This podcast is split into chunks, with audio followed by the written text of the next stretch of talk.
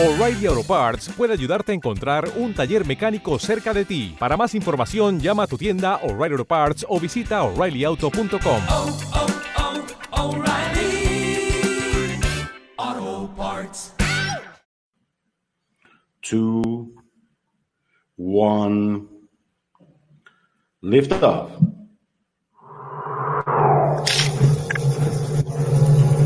The Colin River Show. Oh yeah. Thank you. God bless you. And God bless America. Welcome, ladies and gentlemen. The Colin River Show. Oh yeah.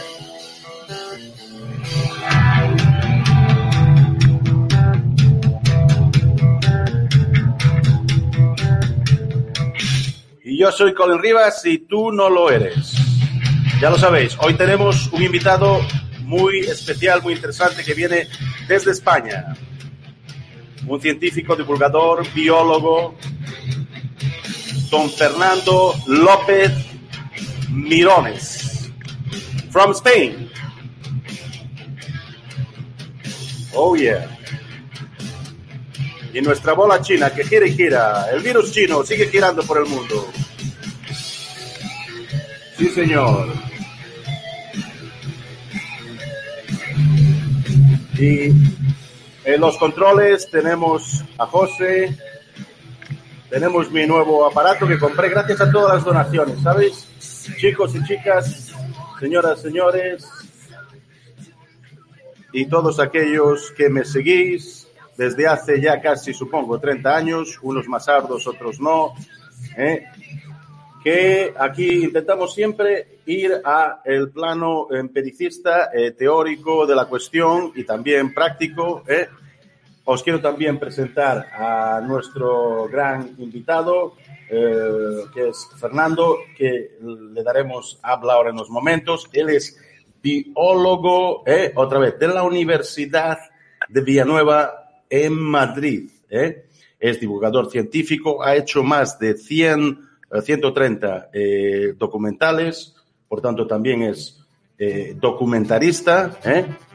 y eh, con la BBC, con National Geographic, a nivel local en España. Me han dicho que es el próximo, o si ya no es, Félix Rodríguez de la Fuente. Yo no estoy muy familiarizado con, con eso, pero era un, un señor que eh, iba todo por viajando por los sitios y zoólogo y, y biólogo también, eh, muy famoso en España. eh.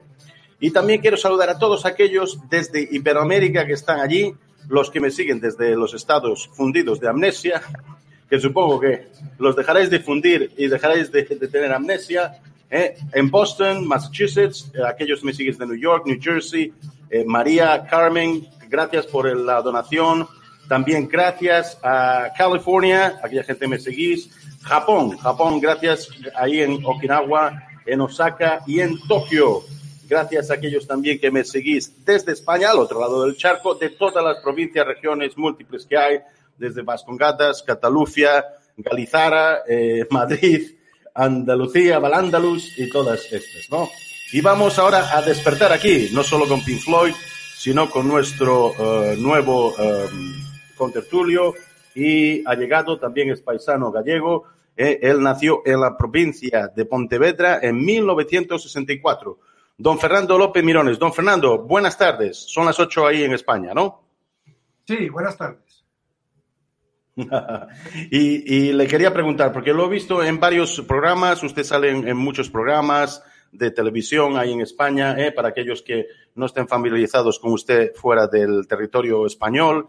¿Qué, qué nos puede decir un poco de, de este, de este virus chino de ya los cinco meses que llevamos? Mm, ¿Qué, qué, piensa? ¿Qué, ¿Qué es lo que sospecha? ¿Cuáles son los nuevos avances, las nuevas opiniones? Porque se iría formando usted una opinión a, a lo largo del tiempo, ¿no, don, don Fernando? Sí, no, es, es un fenómeno increíble, no solo, no solo a nivel biológico, sino sobre todo a nivel de comunicación.